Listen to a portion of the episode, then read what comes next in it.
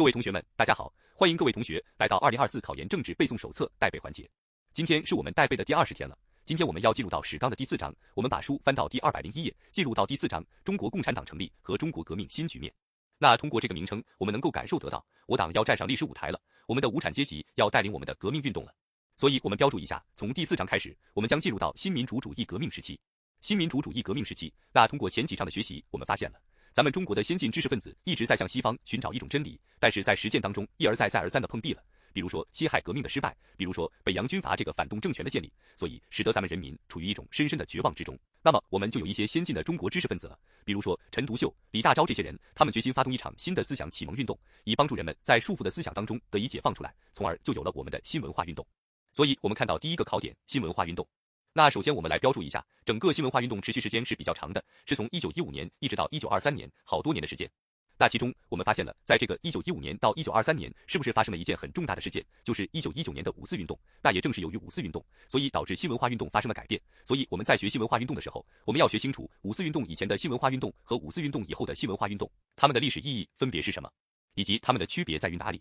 好了，那我们进入到知识点的学习。我们来看到二百零二页的第一行黑体字部分。既然我们要宣传新文化运动了，是不是需要主要阵地？所以指的是《新青年》杂志和北京大学成了新文化运动的主要阵地。我们要知道，最开始新文化运动是在北京举行的。那第二点原因，第三点基本内容，简单了解一下。我们来看第四点基本口号：民主和科学。这个我们应该很熟悉，就是我们所谓的德先生和赛先生。我们重点来看一下点播部分，叫做新文化运动的倡导者们批判孔学。我们标注一下，从一九一五年陈独秀、李大钊就提出了要反对孔学，打倒孔家店。所以同学们可以想一下，在一九一五年那个时候，十月革命没有开始，五四运动更没有开始，所以那个时候马克思主义还没有传入中国。那在这样的情况下，对于先进的知识分子们，是不是只有两条路可以选？要不然就回到两半封建的老路，要不然就向西方的资本主义学习。那你想他们会选择哪条路？那肯定要选择西方资本主义的，至少可以发展经济，至少可以帮助人们廓清门面的思想。所以在这样的情况下，我们确定一下，批判孔学是为了什么呢？画起来是为了给中国发展资本主义扫清障碍。标注一下是资本主义，那我们来标注一下干扰选项。如果一旦有选项说新文化运动去倡导批判孔学是为了发展新民主主义思想或者马克思主义思想，都是错误的。发展新民主主义思想，发展马克思主义思想都是错误的选项。继续，我们来看一下第二行。但是他们并没有因为批判孔学就否定中国的全部传统文化，所以我们标注一下。如果一旦出现了说全盘否定了孔学，或者全盘否定了中国传统文化，都是错误的，因为当时他们对于孔学的批判是比较理性的，是承认了孔学的一些历史作用的。那第五点，五四运动以前的新文化运动的历史意义，我们简单了解一下。括号一在客观上仍然具有振聋发聩的作用的。我们要知道，之前咱们中国是专制的，是迷信盲从的，所以现在我们在提倡资本主义的思想，提倡民主和科学，仍然具有振聋发聩的作用。括号二，在社会上掀起了思想解放的潮流，标注一下思想解放。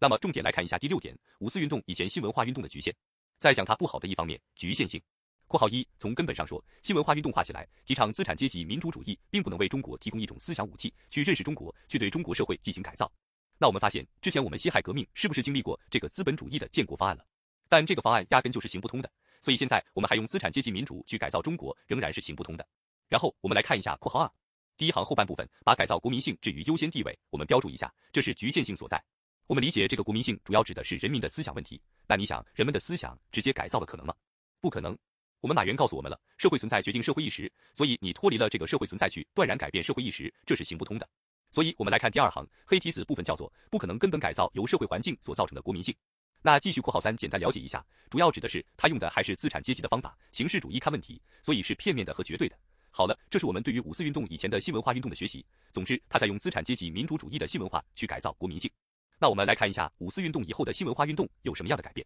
看到第七点，五四运动以后的新文化运动（括号一的第二行后半部分）（括号一的第二行后半部分）。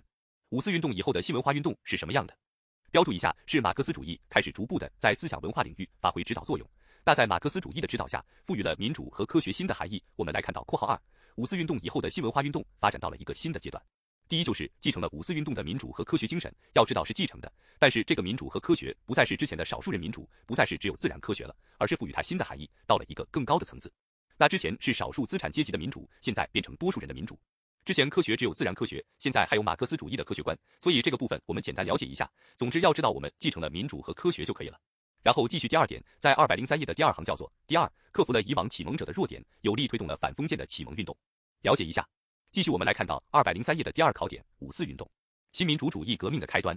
那我们标注一下，这就是一个小选择题。五四运动它是新民主主义革命的开端，因为我们的工人阶级开始站入历史舞台了，所以开启我们工人作为领导权而存在的新民主主义革命。那其中第一点，这个历史条件、时代条件，简单了解一下黑体字部分，我们来看一下。第二点，五四运动的直接导火索是巴黎和会上中国外交的失败。我们标注一下，既可以称之为是直接导火索，也可以称之为是直接原因，标注一下直原因。那第三个口号了解即可。第四个，两个阶段我们标注一句话就可以了，叫做从北京的学生转移到上海的工人，从北京的学生转移到上海工人。然后看到括号二的倒数第二行，括号二倒数第二行，中国工人阶级开始以独立的姿态登上历史舞台了。要知道，是五四运动开始，我们中国的工人阶级才开始独立的登上历史舞台。第五点，简单了解一下，我们重点来看一下第六点，二百零三页倒数第四行，五四运动的历史特点，主要指的是与旧民主主义革命相比较。括号一，要知道是一场彻底的反帝反封建的伟大爱国革命运动。我们标注一下，也是第一次彻底的反帝反封建运动。括号二是一次伟大的社会革命运动。括号三千二百零四页第一行是一场传播新思想、新文化、新知识的伟大思想启蒙运动和新文化运动。这个部分的内容常常作为选项而出现，我们要能够认出来，这是对于五四运动的定性就可以了。那继续我们来看一下第七点，五四运动的意义，标注个重点符号，我们要尽可能把这个部分背下来。那其中括号一叫做五四运动是中国旧民主主义革命走向新民主主义革命的转折点。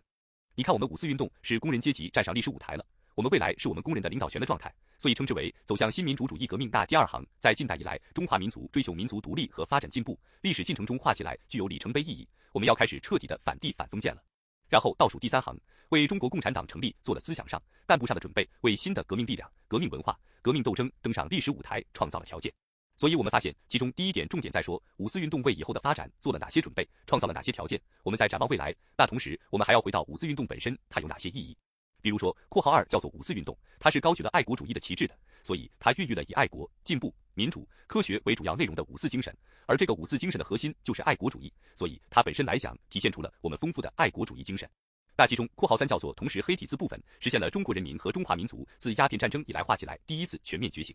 那一说到觉醒，我们应该很熟悉，之前是不是在一百九十二页给大家总结过不一样的历史事件，有一个不一样的觉醒程度？同学们可以回温一下这个知识点。好，继续，我们进入到括号四，五四运动以全民族的搏击培育了永久奋斗的伟大传统。你看，现在我们是仍然以艰苦奋斗作为我们的作风而存在着。那建议同学们在背的时候，也是先抓准关键词，然后再细节的记忆背诵。比如说，括号一再说对未来的一个发展准备问题，对吧？所以关键词在倒数第二行这个部分，为我们党提供了思想干部上的准备，为未来的发展还有倒数第一行创造了条件。那括号二和括号三重点在于精神层面的问题，括号二在于爱国主义精神、五四精神和括号三的全面觉醒程度。那最后一个括号四重点在于奋斗这样一个词汇，所以抓准关键词之后，然后我们在细节记忆，帮助我们更加高效的进行记忆。然后我们简单来看一下下面的表格部分，关于近代史上思想启蒙和思想解放运动，我们要知道它们程度是不一样的，从没有到有是思想启蒙，从有变多这是思想解放。所以你看思想启蒙是不是一般都是前面的这些运动，比如说郑观音的，比如说戊戌维新的，称之为思想启蒙。当然还有我们的五四运动，因为五四运动才开始马克思主义与中国的工人的一个结合，对吧？所以称之为是一种思想启蒙运动，那其他的运动大多都以解放进行表述就可以了。然后我们看到二百零五页的考点三，马克思主义广泛传播，整个这个考点难度系数都不大，简单看一下黑体字部分就可以了，有一个印象。那其中给大家标注几个小细节。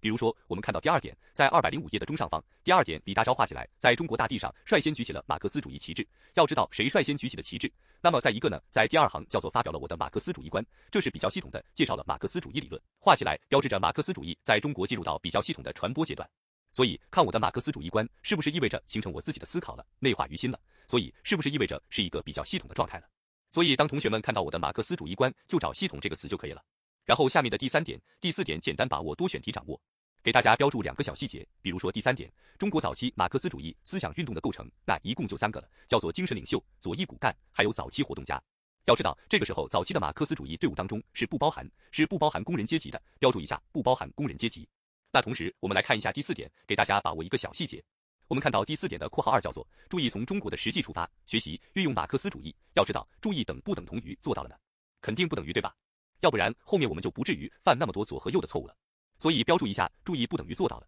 注意不等于做到了，是在后期我们六届六中全会才提出了马克思主义中国化这个命题的，所以不等于做到了。然后我们来看到第五点，马克思主义与中国工人运动结合。那其中括号一，中国共产党的早期组织，这个组织是什么样的呢？来看到倒数第一行，它实际上是画起来中国共产党的发起组织，是各地共产党者进行建党活动的联络中心，所以标注一下，联络中心指的是中国共产党的早期组织。那继续括号二，这个早期组织干什么呢？比如说，第一，它主要在研究和宣传马克思主义，对吧？我们得先研究明白了，才能更好的传播。传播给谁啊？传播给工人。所以你看，第二点指的是到工人中进行宣传和组织工作。那同时，第三点，我们现在还是一个早期组织，未来我们要成立中国共产党。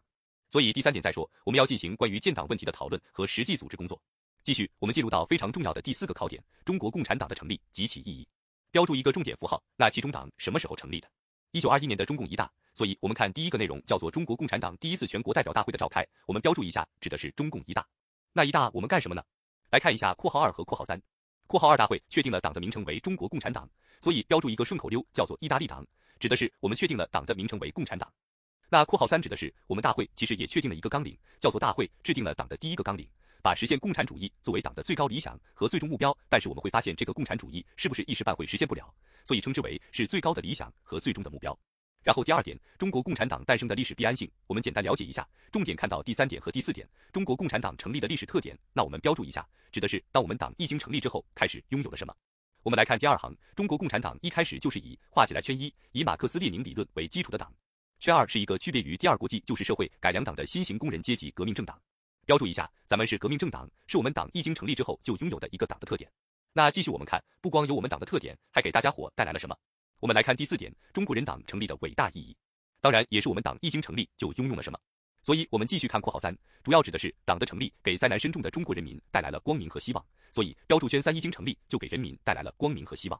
继续圈四指的是第二行，中国人民有了一个先进坚强政党作为凝聚自己力量的领导核心，有了主心骨。那这两个内容主要指的是我们党一经成立之后就给我们的中国人民带来了什么，所以我们发现这四个内容都是围绕着党一经成立就拥有的，当然还要加入刚才给大家讲的中共一大召开，我们确定了党的名称，我们确定了共产主义作为我们最高的理想和最终目标，这六个内容都可以称之为是党一经成立我们就拥有的东西。那在这样的情况下，我们来继续看倒数第三行，叫做中国人民精神上由被动转为主动了，我们中国革命的面貌从此焕然一新了，怎么体现出的焕然一新？正是由于党的成立嘛。所以看到倒数第二行叫做这是开天辟地的大事件，未来同学们只要看到开天辟大事件，你都知道谁来了，咱党来了。为什么称之为开天辟地呢？因为他做到了三个维度的深刻改变。第一个深刻改变指的是对于中华民族的改变，叫做深刻改变了近代以后中华民族发展的方向和进程，不是偏要走向资本主义社会了，我们可以走向未来的社会主义社会。那第二个深刻改变在倒数第一行，深刻改变了中国人民和中华民族的前途和命运。那之前我们是被剥削的，现在我们未来可能成为国家的主人了。那最后一个深刻改变在二百零七页，第一行叫做深刻改变了世界发展到趋势和格局，未来这个社会将会有更多的社会主义社会不断的诞生，所以大家可以通过叫做世界层面的作为宏观的，然后民族层面的、人民层面的，从宏观到微观记忆三个深刻改变。那其中这个第四点党成立的伟大意义这个部分我们要重点去记忆，其实就是两个角度，第一个角度是我们党一经成立给人民带来了什么，第二个指的是整个三个方面的深刻改变。然后我们来看一下二百零七页的点播内容，就是在讲我们要区分好党一经成立之后有什么和没有什么。那圈一呢？就刚给大家总结的六点内容了，他们是拥有这些内容的。然后我们在这个圈里面再加一句话，我们再补充一个小点，主要指的是我们中国共产党一开始就采取的革命方法是群众路线方法，所以我们党一经开始就采取的革命方法是群众路线方法。所以总之一共有七个小点，指的是我们党一经成立就拥有的东西，但是没什么呢？我们来看一下圈二是没有四个内容的。第一个内容在第一行黑体字部分叫做没有制定党的民主革命纲领，也就是反帝反封建的民主革命纲领。这个纲领是我们在中共二大才第一次提出的。所以，如果一旦说党一经成立就有了民主革命纲领是错误的。但是我们标注一下，如果换一种说法说，在中国共产党成立初期，初期是一个期间吗？然后说有了这个民主革命纲领是可以的，因为它是一个期间，在中共二大提出的，所以一经成立就有了民主革命纲领，不对。但在初期拥有了民主革命纲领是可以的，那这是第一点。那第二点，在我们的第三行叫做中国共产党一经成立，指的是也没有找到中国革命的新道路。你看这个道路叫做农村包围城市，武装独立政权。我们是后期，然后不断的探索当中才找到了正确道路。那第三个不是在我们的倒数第二行，也不是把农村作为党的工作重点的。你看最开始我们在攻打中心城市，那最后一个不是在我们的最后一行，叫做也没有提出马克思主义中国化命题。这个很简单了，这给大家讲过，马克思主义中国化是在六届六中全会提出的，我们的顺口溜叫做六届六中马中化嘛。那继续我们来看一下第二个点播，圈一中国共产党人的初心和使命。你看我们党一经成立，是不是就要为共产主义而奋斗来着？所以叫做为人民谋幸福，为中华民族谋复兴。那圈二指的是我们中国人党的建党精神。这里面给大家一个小注记，旁边写一个小注记，四个大字：真心怕民，真心怕民。建党精神一共是四组词，第一个真指的是坚持真理，坚守理想；第二个心指的是践行初心，担当使命；第三个怕指的是不怕牺牲，英勇斗争；最后一个民指的是对党忠诚，不负人民。所以一般来讲，也就是作为选择题考察，我们只要能够记住真心怕民，就能够对应出来四个选项了。然后最后一个圈三，百年奋斗、牺牲、创作的主题，也是我们的中国梦，就是我们实现中华民族的伟大复兴。那下面我们进入到第五考点，中国革命的新局面，主要指的是我们即将要与国民党合作了，开启国共第一次合作。那我们来看第一点，叫做中共二大化起来，第一次提出了反帝反封建的民主革命纲领，为中国人民指出了明确的斗争目标。你看，我们发现了，其实中共一大，我们也提出了一个纲领，但那个纲领叫做共产主义，不符合我们现在应该干的事，对吧？所以称之为是最高纲领。那我们标注一下这个反帝反封建的民主革命纲领，是称之为最低纲领的，也就是我们现在应该进行的实践任务。那第二点，发动工农运动，这个小点刚给大家补充过了，我们再了解一下，主要指的是我们党一开始就采取了革命方法。这个革命方法指的就是群众路线的方法，但是二零年刚考过，我们简单了解即可。其中我们把握一个小细节，看到第二点的第三行中间部分，到一九二三年二月，京汉铁路工人罢工，中国掀起工人运动的第一个高潮，因为恰好是一百周年纪念，所以我们可以标注一下，其中这个京汉铁路工人罢工是第一次工人运动高潮的顶点，标注一下是第一次工人运动高潮的顶点。然后我们把书翻到第二百零八页来看一下第三点，第一次国共合作的形成。括号一，形成原因简单了解，我们重点来看一下括号二形成过程。那首先是由我党先提出，我们希望能够统一战线的，所以我们来看一下第一行，共产党方面在中共二大第一次明确提出了统一战线政策，所以很明显我们是组织者和倡导者。但是我们标注一下，在中共二大的时候，我们的想法是党外合作，标注一下是党外合作。但等到中共三大，看到第二行，一九二三年六月的中共三大决定共产党员以个人的身份加入国民党，所以从党外合作变成了党内合作，标注一下中共三大是党内合作。往年三大都是不提的，但今年毕竟是一个百周年纪念，所以我们了解一下是党内合作。那能感受得到，我党做出了很多的努力，但是我党力量还是相对比较弱小的，所以最终这个国共第一次合作是由国民党的一大而确定的。所以我们来标注一下第四行，国民党一大通过的宣言对三民主义画起来做出了新的解释，事实上确认了联俄、联共、扶助农工三大革命政策，画起来标志着第一次国共合作正式形成基础。对应的会议是国民党一大。我们来看一下括号三，我们要知道国共第一次合作是有固定的合作形式的，标注一下这个合作形式是固定的合作形式，指的是党内合作。而新三民主义是合作的政治基础，也可以称之为是共同纲领。我们要知道，在第一次合作之中，我党是没有政权也没有军队权的，只有这个共同纲领，因为我们认为与我们的想法一致就可以了。那我们的想法是反帝反封建的民主革命纲领，所以我们来看一下表格部分，看一下新三民主义与我们的想法是否一致。第一个叫做突出了反帝的内容，你看之前只说到一个反封建、驱除鞑虏的问题，